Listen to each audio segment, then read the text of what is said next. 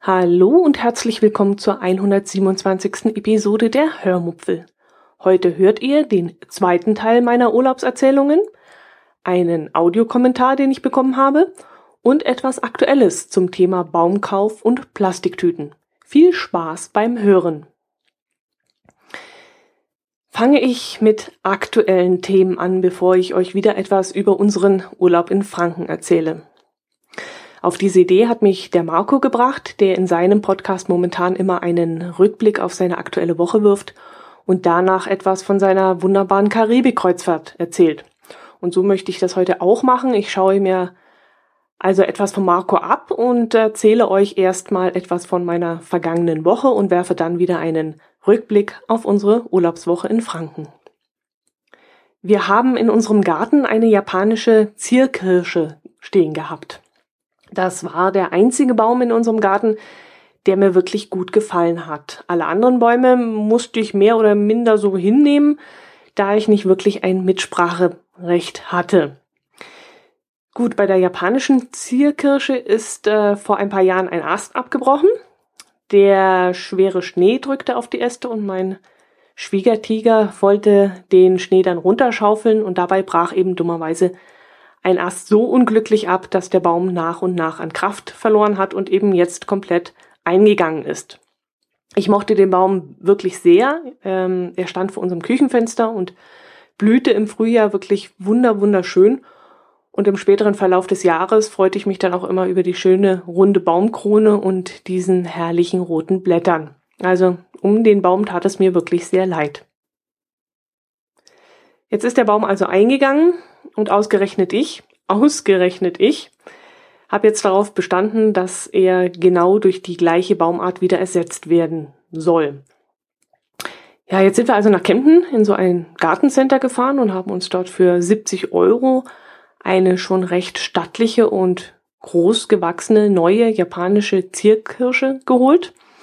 Mein Herz allerliebster hatte sie zusammen mit meinem Schwiegertiger ausgesucht und schleppte sie dann auch eigenhändig zum Auto und irgendwie erinnerte ich mich in diesem Moment an unseren Möbeltransport, von dem ich euch im Winter mal erzählt habe, als die riesigen Kisten aus dem Möbelgeschäft gerollt wurden und ich mir damals dachte, oh Gott, lass das bitte nicht unsere Möbel sein, die passen ja gar nicht ins Auto.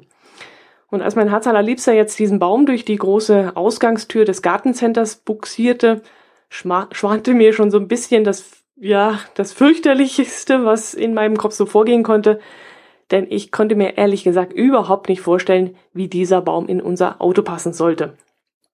Ja, aber unser Kombi ist ein rechtes Baumwunder in dem Sinne, also gar kein Raumwunder, sondern sogar ein Baumwunder. Wir mussten nämlich eigentlich nur die Äste der Zierkirsche zusammenbinden und schon passte dieser komplette riesige Baum problemlos in unser Auto und wir konnten damit äh, nach Hause fahren. Ich setzte mich zwar sicherheitshalber auf den Rücksitz, also mh, mm, ja, logisch, der Beifahrersitz war ja auch von dieser Prunus Cerulata, Cerulata oder wie sie heißt, äh, belegt. Die hatte da den gesamten Raum eingenommen auf dem Beifahrersitz und ich stützte dann vom Rücksitz aus noch ein bisschen den Baum, damit dieser zur ähm, Heil nach Hause kam. Jetzt müssen wir den alten kaputten Baum noch absägen. Mein Herz allerliebster freut sich da jetzt schon auf diese Arbeit, denn dann kann er die Kettensäge rausholen. Äh, mich würde allerdings interessieren, ob er sich auch schon darauf freut, die Wurzeln aus der Erde zu graben, weil das ist ja, glaube ich, immer eine sehr anstrengende Angelegenheit. Aber sicherheitshalber habe ich ihn noch nicht darauf aufmerksam gemacht, dass ihm das ja auch noch blüht. Mein Schwiegertiger hat im Winter neben dem Baum ein Vogelhäuschen stehen, das sehr gerne von den Vögeln angenommen wird. Das ist dann auch eine echte Augenweide, wenn die Vögel mehrmals am Tag stoßzeitenartig zum Häuschen geflogen kommen und sich ums Futter drängeln. Mir ist allerdings aufgefallen, dass in den letzten Jahren mm, ja die Artenvielfalt sehr zugenommen hat. Früher waren es eigentlich immer zwei, drei mm, Vögel einer gewissen Art, einer bestimmten Art, die da zu dem Häuschen gekommen sind. Aber inzwischen habe ich schon acht oder neun verschiedene Vogelarten gezählt und das finde ich doch auch sehr beeindruckend.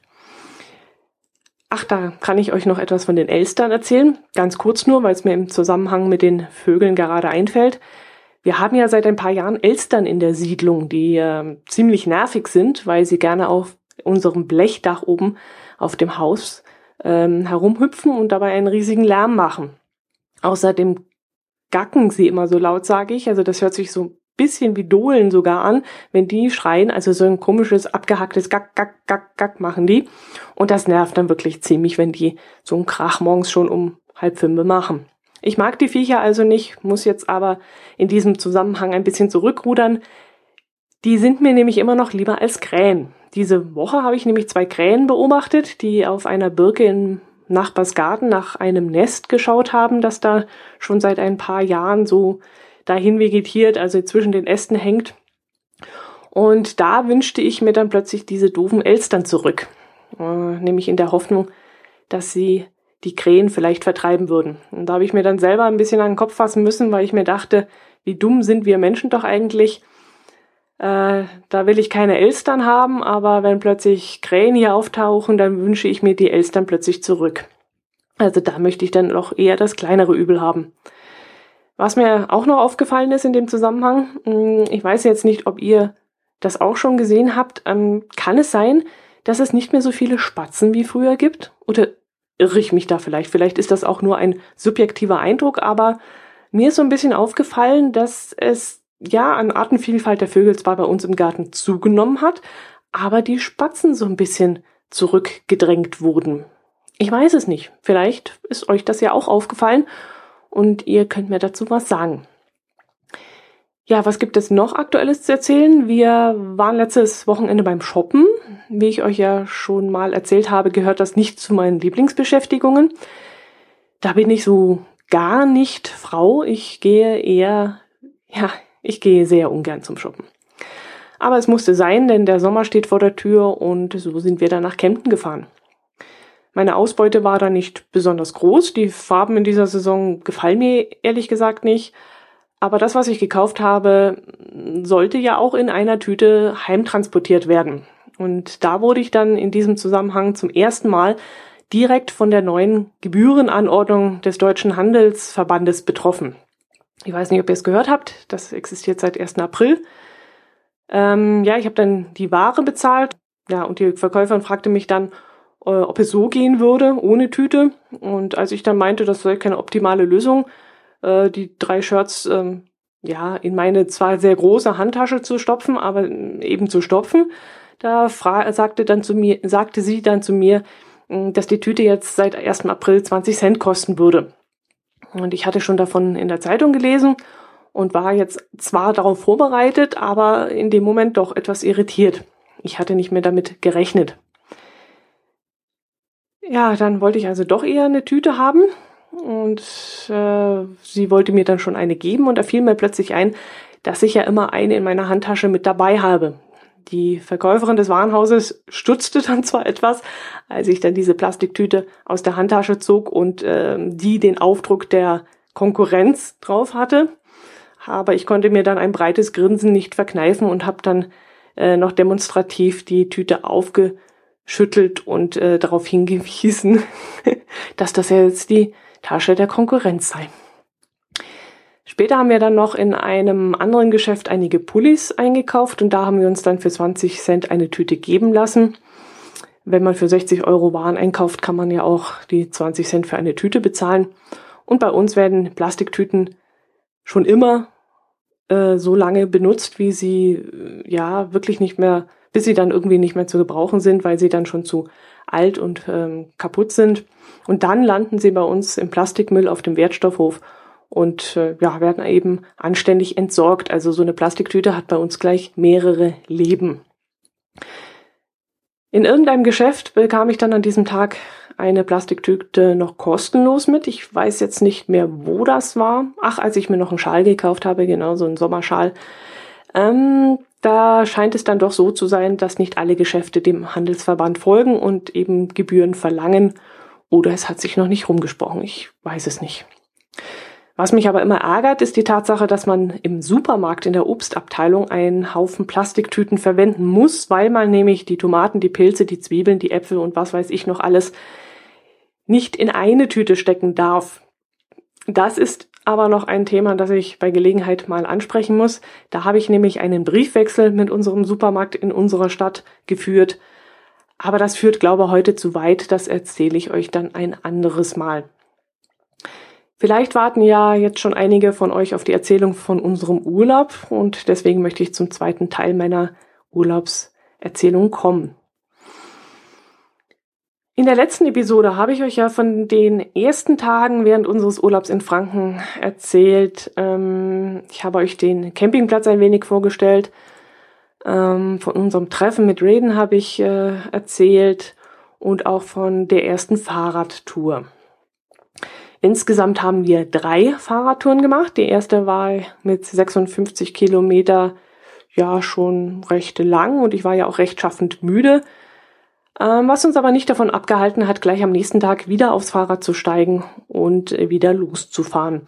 Das Wetter war zwar am zweiten Tag eher mäh, aber ich hatte morgens trotzdem noch die Hoffnung, dass es nicht zu regnen anfangen würde und so fuhren wir dann los. Leider war das dann nicht der Fall. Nach ungefähr 28 Kilometern fing es dann plötzlich an zu nieseln und so kürzten wir die Runde dann ab und äh, fuhren dann direkt zum Campingplatz zurück so dass wir dann insgesamt an diesem Tag 48 Kilometer auf dem Tacho stehen hatten. Die paar Regentropfen ab Kilometer 28 hätten uns ja eigentlich noch nicht so gestört. Aber etwa zwei Kilometer vor dem Campingplatz fing es dann richtig an zu schiffen. So richtig dicke, fette Tropfen kamen da vom Himmel. Und da es sich da aber in diesem Moment nicht richtig lohnte, sich noch unterzustellen, äh, fuhren wir die zwei Kilometer direkt zurück und wurden dann noch so richtig pitsche, patsche nass, bevor wir endlich an unserem Wohnwagen ankamen. Ich selbst hatte trotzdem noch relativ gute Laune, was mich jetzt echt gewundert hat. Normalerweise kann ich da ja richtig knatschig werden, aber ich dachte dann während des Regens die ganze Zeit, dass wir ja schließlich irgendwann mal eine große Tour machen wollen und da kann es dann schon einmal sein, dass wir sogar mehrere Tage durchgehend Regen haben und dann kann man auch nicht einfach so einen Rückzieher machen und jammernd die Segel streichen. Gut, wie es mit meiner Laune dann aussieht, wenn mal wirklich drei Tage Regenwetter am Stück ist, das kann ich in meinem jugendlichen Leichtsinn natürlich nicht sagen, aber an diesem Tag während unseres Frankenurlaubs war ich noch relativ relaxed. Ich habe mir dann so meine Gedanken dazu gemacht, welche Kleidung man jetzt zweckmäßig äh, tragen könnte. Äh, Regenkleidung schützt ja vor Nässe von außen, aber dann schwitzt man von innen umso mehr, weil das Ganze, weil die Luft nicht so zirkulieren kann und man wird dann von innen nass. Ähm, ich habe mir dann auch so meine Gedanken über meine Schuhe gemacht und darüber, wie ich mit den neuen Pedalen bei Regen zurechtkomme. Und ich war dann auch sehr froh, dass ich die Pedalen nach dem Kauf noch ausgetauscht hatte, denn sie waren wirklich auch bei Regen sehr griffig und das fand ich schon dann sehr gut. Ich freute mich sogar ein bisschen, dass es kalt war an diesem Tag, weil ich es äh, wesentlich lieber mag, äh, wenn man bei kühlen Temperaturen Fahrrad fährt, als bei starker Hitze. Ja, und so konnte ich dem regnerischen Tag sogar noch etwas Gutes abgewinnen. Ja, wenn ich so darüber nachdenke, ich war wirklich erstaunlich ruhig, so, so gar nicht meine Art, weil normalerweise würde ich da wirklich sehr schlecht gelaunt sein. Aber nö, es lief alles ganz flockig und locker. Ein paar Tage später sind wir dann bei schönem Wetter noch einmal los. Das war gar nicht mal mein Vorschlag, sondern, und das hat mich echt gewundert, mein Herz allerliebster schlug die Fahrradtour an einem der nächsten Tage vor. Es war morgens schönes Wetter. Die Wettervorhersage-App meinte auch, es würde sonnig bleiben. Und ich traute mich erstmal gar nicht, den Vorschlag zu machen, dass wir doch eine Fahrradtour machen könnten. Aber dann schlug mein Herz allerliebster plötzlich vor, dass wir eine der runtergeladenen GPS-Touren fahren könnten.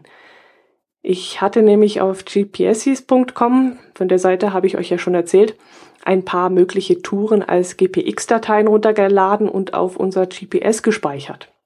Und eine der Touren führte uns dann von unserem Campingplatz aus Richtung Burgebrach über Pommersfelden nach Hirscheid und am Main-Donau-Kanal entlang wieder zurück zum Campingplatz.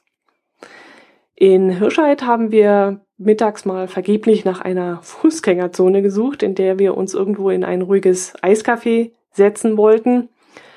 Doch als wir auf einer sehr stark befahrenen und furchtbar lauten und hektischen Kreuzung einen anderen Radfahrer nach der Fußgängerzone fragten, meinte der ganz trocken, Sie sind mittendrin. Also offensichtlich gibt es in Hirscheid keine verkehrsberuhigte Zone, in der man gemütlich in ein Straßencafé sitzen kann. Ähm, wir haben uns dann in eine Eisdiele gesetzt, die zwar nicht ruhig, aber wenigstens in der Sonne lag und dort habe ich dann einen leckeren Cappuccino und ein ebenso leckeres Tiramisu bekommen. Danach, nach dieser kleinen Pause, haben wir uns nach einer Einkaufsmöglichkeit umgesehen, wo wir noch etwas Salat einkaufen konnten. Wir wollten nämlich nachmittags noch grillen und dazu fehlten uns eben noch ein paar Kleinigkeiten. Doch auch das gestaltete sich in ähm, Hirscheid recht schwierig, jedenfalls im Zentrum. Wir fanden dort zwar einen Edeka, der von außen auch sehr imposant aussah, also ein sehr modernes und großes Gebäude, aber im Inneren sah das Ganze eher nach einem Tante-Emma-Laden aus ziemlich düster und unübersichtlich und sehr, ja, ein sehr eingeschränktes Sortiment. Und weit und breit war auch kein Angestellter zu sehen. Die Kasse war leer, der ganze Laden war leer. Es war sogar ein bisschen gruselig, als ich dort rumlief und nach dem Salatangebot äh, schaute. Es war wirklich keine Menschenseele im Laden zu sehen. Und das war schon ein bisschen seltsam, fand ich. Ich bin dann unverrichteter Dinge wieder rausgegangen. Ich habe eben nichts gefunden. Wie gesagt, die Auswahl war nicht besonders groß. Und so sind wir dann gemütlich nach Hause gezuckelt, mit Gegenwind im Tourmodus, immer am Main-Donau-Kanal entlang und haben dann erst einmal die Räder wieder diebstahlsicher verstaut. Und nach dem Duschen sind wir dann nochmal mit dem Auto los zu einem Supermarkt gefahren, der ungefähr so vier Kilometer vom Campingplatz entfernt lag. Und da sind wir dann fündig geworden. Also dort war die Auswahl dann äh, sehr schön und wir haben uns dann dort mit Salat eingedeckt. Wenn ihr übrigens mal Fragen zum E-Bike habt oder so, bitte stellt sie ruhig. Ich weiß wirklich nicht, äh, was ich darüber noch Neues erzählen kann, was euch da so interessiert, ähm, was noch erwähnenswert wäre. Aber wenn euch etwas dazu einfällt, gerne fragen und ich äh, beantworte dann eure Fragen. Ja, bei diesem unserem dritten Fahrradausflug sind wir übrigens locker nochmal 60 Kilometer gefahren. Da bin ich dann aber inzwischen nur noch im Tour- bzw. Sportmodus gefahren, weil ich schon gar ganz schön müde war und ähm, auch meine Beine nicht mehr, ja, die waren auch schon ganz schön schlapp. Und da war ich dann ziemlich faul und weil ich ja inzwischen weiß, wie weit so ein Akku reicht, bis wir ihn wieder aufladen müssen, aaste ich dann ein bisschen mit dem Strom und nutzte die Unterstützung wirklich großzügig aus. Und äh, ja, ich habe dann auch das Ganze ein bisschen genossen, dass ich mich nicht so anstrengen muss, sondern habe dann lieber die herrliche Landschaft in vollen Zügen genossen, die so an mir vorbeizog. Und ich tappte dann so munter und entspannt drauf los und ließ dann lieber den Blick schweifen. Und zu sehen gab es an diesem Tag wirklich viel. Wir kamen nämlich unter anderem, wie ich gesagt habe, in Pommersfelden am äh, vorbei und da liegt das Schloss Weißenstein, das im Barockstil erbaut wurde und eine angeblich beeindruckende Sammlung verschiedener Kunstwerke beinhalten soll. Das Ganze kann man dann im Rahmen einer Führung besichtigen und diese Führung kostet sieben Euro.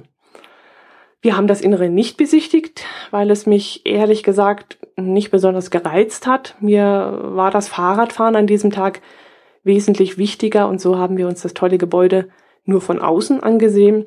Und das war auch schon sehr beeindruckend. Ähm, hat mich so ein bisschen an den Buckingham Palast erinnert. Das Gebäude ist sehr klotzig und auch sehr mächtig und ähm, ja, sehr imposant. Man hätte dann auch den Schlosspark besichtigen können, der im 19. Jahrhundert im englischen Stil gestaltet wurde. Das hätte dann nochmal ein Euro gekostet, ähm, was ja nicht besonders teuer ist. Aber ich war auch hier wieder zu faul und wollte die Fahrräder dann auch nirgendwo anketten müssen und dann durch das hässliche, riesige Drehkreuz gehen, das da am Eingang stand. Das sah so aus, als sei es aus den 70er Jahren noch übrig geblieben. So ganz massiver Stahl und, und ein kleiner alter Kasten stand ähm, an der Ecke, an, in der man, in dem man so eine Münze hätte in einen Schlitz an der Vorderseite werfen müssen. Ich weiß nicht, ob ihr euch jetzt dazu ein Bild machen könnt. Bei uns stand so ein Ding früher immer am Eingang des Freibads. Ähm, also ja, so ein ganz furchtbares Ding. Ich hatte damals immer Angst, dass das äh, Tor dann plötzlich stecken bleibt, wenn ich mittendrin stehe. Und so ein Ste Ding stand eben auch am Eingang des Schlosses und da gruselte ich mich sogar ein bisschen davor, da durchgehen zu müssen. Ja, wir sind dann lieber weitergefahren und ähm, ja, wie gesagt, ähm, durch die herrliche Landschaft. Ähm, wir kamen dann an viele Felder vorbei, über denen sogar ein paar Storch, Störche kreisten. Da haben wir dann auch kurz mal angehalten und haben den Störchen zugeschaut, wie sie so eben Aufwind ihre Kurven drehten. Wir haben sowieso sehr oft angehalten und am Wegesrand irgendwas angeschaut, was ich da entdeckt hatte. Hm, mal ein kleines Marterl oder eine Skulptur, ein Osterbrunnen oder ja, eben diese Störche.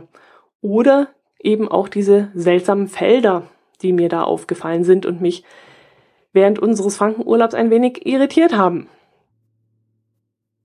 Diese Felder waren nämlich mit ungefähr 20 bis 25 Zentimeter hohes Gras bestellt. Und das war definitiv kein Gras, das für Viehfutter verwendet werden konnte. Dafür war es einfach zu grob und zu scharfkantig, glaube ich.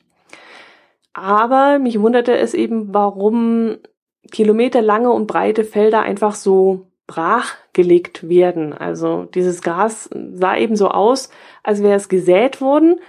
Und ich fragte mich dann immer, wer so etwas macht und warum und was nutzt dieses Gras, wenn keiner vorhat, dort Kühe weiden zu lassen. Das war schon ein ziemliches Rätsel für mich. Ich wurde da nicht schlau draus und wahrscheinlich werden jetzt einige von euch, einige von euch sagen, Mann, Dotti, wie doof bist du denn? Das ist doch ganz klar, was da passiert. Aber ich konnte mir echt keinen Reim drauf machen, denn äh, bei uns grasen eben Kühe auf den Feldern und auf den Maisfeldern wächst das Mais. Und äh, warum da so ein fruchtbares Stück Land einfach mit solchem harten und festen Gras angesät wird, das kein Vieh fressen mag, das konnte ich mir einfach nicht erklären. Und im Laufe der Woche sah ich dann aber immer mehr Felder, die plötzlich braun waren, äh, aus denen also Acker geworden war. Und dann zählte ich eins und eins zusammen und kam dann drauf, dass die vormals grünen Felder, auf denen eben dieses Gras gestanden hatte, äh, nun ähm, umgeackert worden war und dort die Saat ausgebracht wurde. Okay, so viel hatte ich also dann kapiert. Aus den grünen Feldern wurde jetzt brauner Acker. Aber vielleicht könnt ihr mir da draußen erklären, warum auf diesen Feldern vorher Gras wächst. Ist das Zufall oder wird das Gras bewusst vorher angesät? Also so ebenmäßig wie das Zeug aussah, könnte ich mir wirklich vorstellen, dass es vorher angesät worden war. Aber was bringt das, wenn man es hinterher sowieso unterackert? Also mein Herz allerliebster meinte, das Gras würde vielleicht wie Dünger wirken. Es würde dann vielleicht ja, ausgesät werden, damit es dann den Boden düngt. Aber Gras entzieht doch eigentlich den Bodennährstoffe. Ist doch eher so eine Art Unkraut. Und ja, ja, ich weiß es nicht. Vielleicht habt ihr da draußen ja Ahnung. Vielleicht seid ihr aus einem Gebiet, wo so etwas praktiziert wird und könnt mich da aufklären. Okay, ähm, am Abend dieser Fahrradtour wollten wir eigentlich noch eine Nachtwächter-Stadtführung in Bamberg mitmachen. Wir hatten uns aber nicht angemeldet und das war dann auch gut so, denn wir waren so rechtschaffend müde nach der Fahrradtour, dass wir dann abends einfach nur im Wohnwagen blieben und alle Viere von uns streckten. Aber das ist auch nochmal was, was ich unbedingt machen möchte, eine Stadtführung bei Nacht. Es gibt ja einige Erlebnisstadtführungen in Bamberg, zum Beispiel Bierkenner-Tour habe ich gesehen, Räuberhauptmannstour, äh, Geschichtenerzählertour, Nachtgeistertour, Gassenspielertour. Also es gibt da eine riesige Auswahl und das hätte mich schon irre gereizt, da mal dran teilzunehmen. Es wird sicherlich nicht unser letzter Aufenthalt in Bamberg sein und beim nächsten Mal werden wir hoffentlich eine solche Tour mal mitmachen, zumal mir Silke in ihrem Kommentar zur letzten Episode erzählt hat, dass sie mal so eine Nachtwächterführung in Bamberg mitgemacht hat und dass sie dabei sehr viel Interessantes erfahren hat. Zum Beispiel, dass nicht nur das fliegende Klassenzimmer in Bamberg gedreht wurde, wie ich euch in der letzten Episode erzählt habe, sondern auch viele andere Filme, wie zum Beispiel Die drei Musketiere, das Sams und ähm, Zwerge Nase. Und so etwas erfährt man eben nur auf solchen Führungen und deswegen sollte man das viel öfters machen. Jetzt würde ich euch gerne von Schweinfurt erzählen, so wie ich es euch in der letzten Episode versprochen habe. Aber weil ich noch einen Audiokommentar bekommen habe, den ich euch vorspielen und auch kommentieren möchte, werde ich hier jetzt mit der Erzählung vom Urlaub aufhören und den Rest einfach aufs nächste Mal verschieben. Ja, aber erst einmal spiele ich euch den Kommentar ein. Ihr werdet den Kommentator sicherlich kennen und ich brauche ihn euch nicht extra vorstellen. Hört doch mal rein. Hallo Dotti, hier ist der Christian. Wollte mich kurz mal mit Audiokommentar melden, denn in zwei deiner letzten Hörmupfel-Folgen ging es um Camping. Und das interessiert uns ja alle, äh, nicht nur dich. Du hattest ja äh, laut genug äh, dich zu Wort gemeldet. Es sollte doch Camping-Podcasts geben. Und daraufhin äh, ist ja dann der Camping Caravan Podcast letztendlich entstanden. Und ich selber habe mich auch entschlossen, in meine Umwomukum-Folgen äh, Camping-Content mit reinzunehmen. Und du hast es jetzt auch in zwei Folgen gemacht, was ich sehr interessant fand, was mir Spaß gemacht hat zu hören. Und äh, man merkt auch sofort wieder die Berührungspunkte. Zum Beispiel die Campingplätze, von denen du sprichst. Ähm, zuletzt war, wart ihr in Bamberg an der Regnitz auf diesem Campingplatz. Äh, Im Prinzip genau dieselbe Tour haben wir vor vielen Jahren mit unserem Wohnwagen gemacht, waren auch auf diesem Campingplatz, haben es dann genossen, nach Bamberg rein zu laufen. Also wir sind zu Fuß gegangen. Das ist auch äh, möglich. Immer schön an der Regnitz lang und dann geht's da durch den Park durch. Dann kommt man da in diesem kleinen Venedig raus. Ähm, dieser Campingplatz ist mir nicht mehr so in Erinnerung, weder positiv noch negativ. Du hattest über die Waschhäuser gesprochen. Da wollte ich mich noch mal melden oder eigentlich auch mal nachfragen. Äh, Sanitäranlagen sind, glaube ich, für viele Camper äh, ein ganz wichtiger Punkt. Das ist für uns auch so. Wir haben über die Jahre immer auch in den diversen Campingführern vor allem nach den Sanitäranlagen geguckt. Äh, das ist einfach so, das möchte man, dass das anständig ist und dass es modern ist. Ähm, dass es jetzt da in Bamberg äh, quasi übertriebener Putzfimmel ist, kann ich mich einfach nicht mehr erinnern. Vielleicht war es auch zu dem Zeitpunkt noch gar nicht. Ähm, mich würde äh, interessieren, ob da wirklich die Forderung war, dass man da mit diesen ganzen Gerätschaften äh, hinterher da tatsächlich wieder wischen und putzen muss oder ob die vielleicht nur sozusagen zur Verfügung gestellt äh, waren, so mit einem kleinen Augenzwinkern für diejenigen, die es also wirklich ganz furchtbar hinterlassen, ob die dann vielleicht selber äh, das ein bisschen sauber machen möchten. Ich bin aber generell auch deiner Meinung, ich bin im Urlaub und ich zahle auch für den Campingplatz und ähm, dann äh, soll ich nicht auch noch von oben bis unten alles entkalken und wischen und so weiter. Was klar ist und ich glaube selbstverständlich für uns alle vernünftigen Camper, ähm, dass man natürlich die Sanitäranlagen schon anständig hinterlässt, wenn man duschen war oder auf der Toilette. Ich glaube, das äh, gehört sich von selbst. Das Problem in Deutschland ist ja gerade bei diesen ähm, lokalen Campingplätzen, da wird ja höchstens einmal am Tag äh, geht da eine Putzkolonne oder ein Putz, äh, Putzdienst durch äh, wenn man in Italien oder Spanien auf Campingplätzen sind, wo auch die Sanitäranlagen sehr, sehr häufig frequentiert werden. Da gehen Hunderte oder Tausende von Menschen jeden Tag durch. Da kenne ich so, dass also praktisch permanent ein Putzdienst vorhanden ist äh, und also praktisch, wenn du auf der Dusche warst, auf der Toilette, im Waschbecken, äh, sofort jemand hinterhergeht und da zumindest äh, grob alles wieder auf Anfang stellt. Das wird man von einem Campingplatz in Bamberg wohl eher nicht erwarten können. Äh, trotzdem möchte man es sauber haben. Ja, die Frage ist, übertreiben die das dort? Hängen da wirklich Schilder, dass man da nur mit bestimmten Schuhen reinlaufen darf und äh, dass man da putzen soll? Ähm, ich fände das also auch übertrieben. Wie gesagt, mir ist es damals nicht aufgefallen. Möglicherweise haben die da aufgerüstet.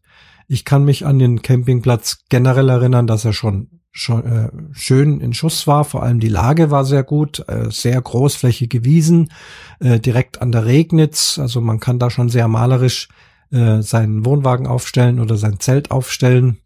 Negativ war mir aufgefallen ein paar sehr verwitterte Dauercamping äh, Wohnwägen und Zelte. Ich bin ja jetzt selber Dauercamper aber das war also, äh, das waren richtig verrottete, verwitterte, uralte äh, Zelte, offensichtlich lange nicht mehr im Betrieb. Äh, sowas, ja, stört dann schon oder mindert das Bild. Das kommt halt immer auf den Campingplatzbetreiber drauf an.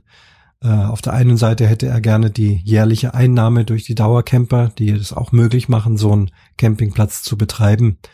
Äh, auf der anderen Seite soll ja das Bild auch ein modernes sein. Muss mal wieder hinfahren nach Bamberg. Demnächst habe ich auch wieder Auftritte. Bei mir ist sowas meistens gekoppelt mit Auftritten. Auch unser Besuch in Bamberg vor vielen Jahren, so drei oder vier Tage, war konzertbedingt und dann nutzt man das, fährt mit dem Wohnwagen hin und genießt die freie Zeit zwischendurch. Ja, so viel für heute. Schön, dass du Camping-Content mit drin hast. Gerne immer wieder. Auch die Atmo-Folge, äh, wo du zu Fuß unterwegs warst, hat mir besser gefallen als die Auto-Folgen, weil bei den Autofolgen habe ich irgendwie immer auch ein ungutes Gefühl. Äh, jemand fährt Auto und konzentriert sich auch noch auf den Podcast. Ähm, kann man geteilter Meinung sein. Die zu Fuß Folge äh, war echt klasse. Bin dann zwar auch etwas atemlos geworden, weil wenn man dann, wenn da die Sprecherin schnauft, dann schnauft man mit. Also ich fand's auf jeden Fall klasse und gerne auch mehr Erzählungen vom Wohnwagen. Das war's für heute. Viel Spaß bei den nächsten Folgen. Ciao, der Christian.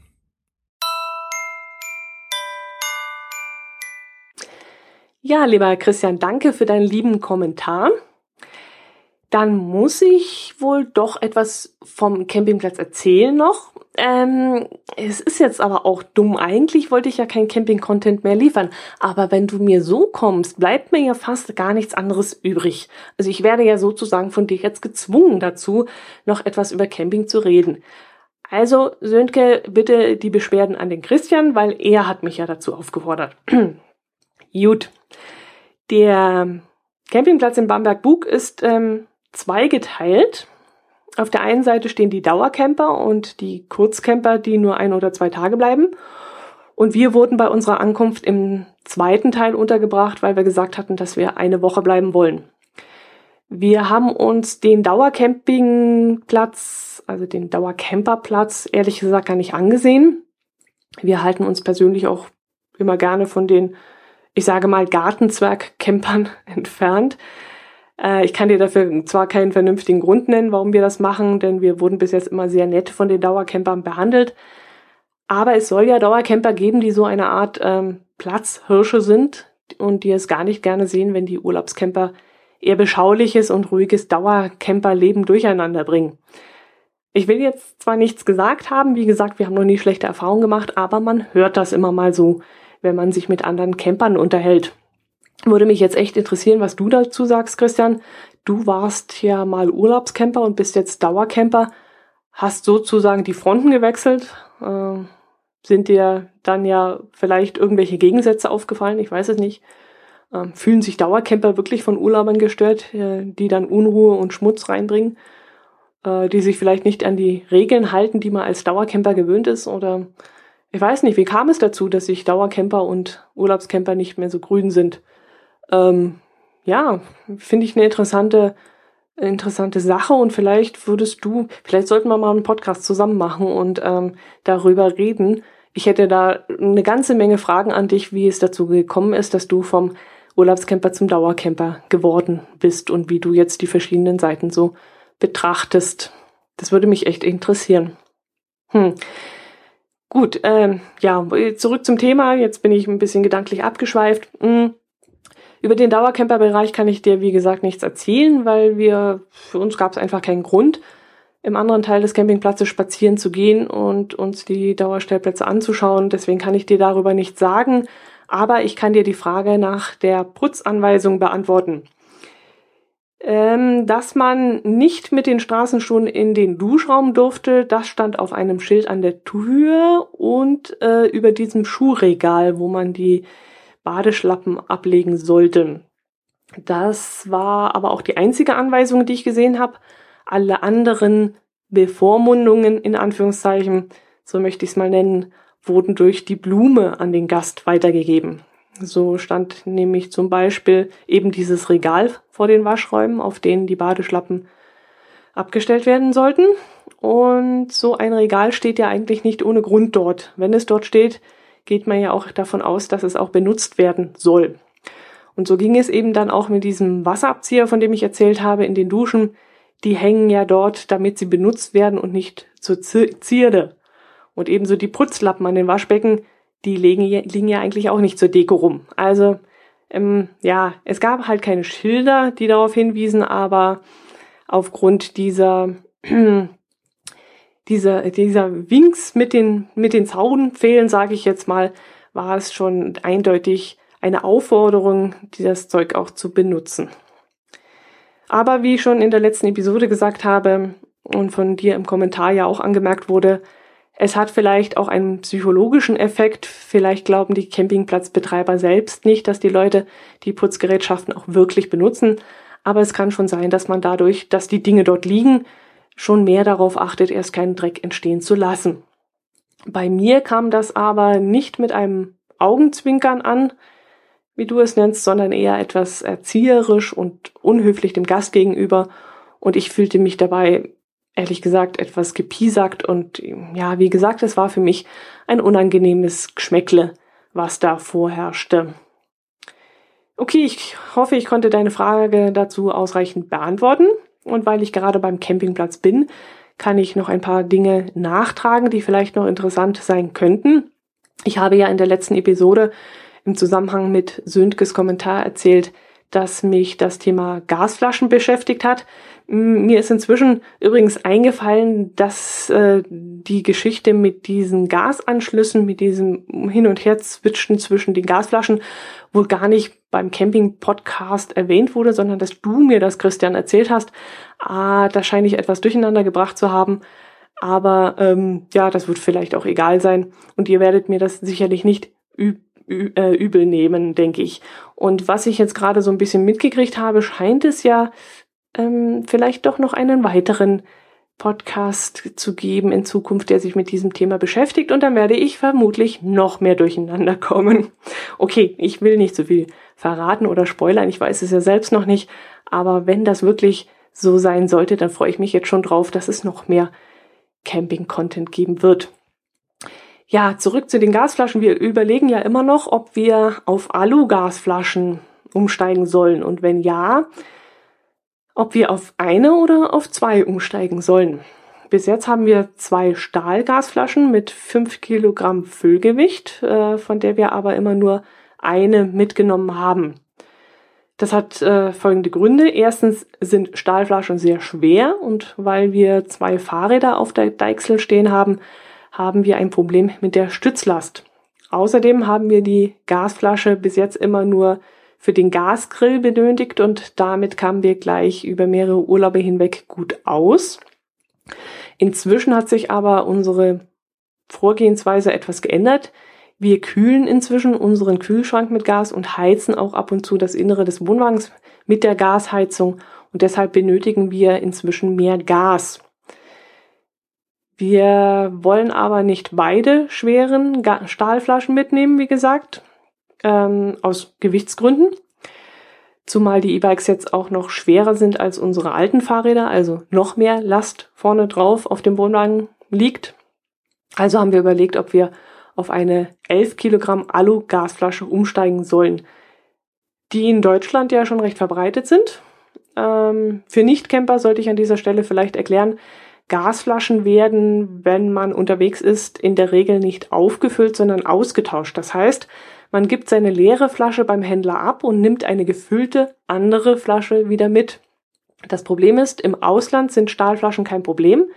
Aluflaschen sind aber eher selten zu haben. Das heißt, es könnte uns im dümmsten Fall passieren, dass wir in Cisano in Italien auf dem Campingplatz stehen unsere Aluflasche leer ist und wir im Umkreis von 40 Kilometern oder mehr keinen Händler finden, der unsere Aluflaschen tauscht. Und das wäre dann richtig doof.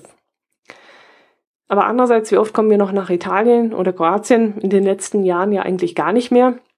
Und jetzt sind wir eben am Überlegen, ob wir von einer Stahlflasche mit einem Bruttogewicht von 11 Kilogramm auf eine Aluflasche mit einem Bruttogewicht von 16 Kilogramm umsteigen. Bringt uns das einen Vorteil? stört uns das, dass das fünf Kilo mehr auf der Deichsel sind? Wie schnell und einfach ist eine Aluflasche gewechselt? Wie schnell und einfach eine Stahlflasche?